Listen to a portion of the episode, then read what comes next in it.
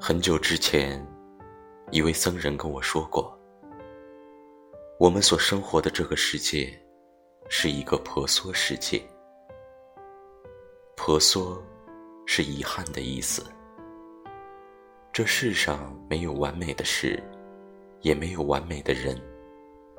得到的同时，也是在失去。我当时并不放在心里。”直到后来失去了你，我才明白其中的道理。我从未把遗憾这个词放在眼里，因为我一直坚信，只要我拥有足够的信心，只要我们彼此相爱。后来，你莫名的没了音讯。再后来，你在朋友圈晒出了你和猫的故事。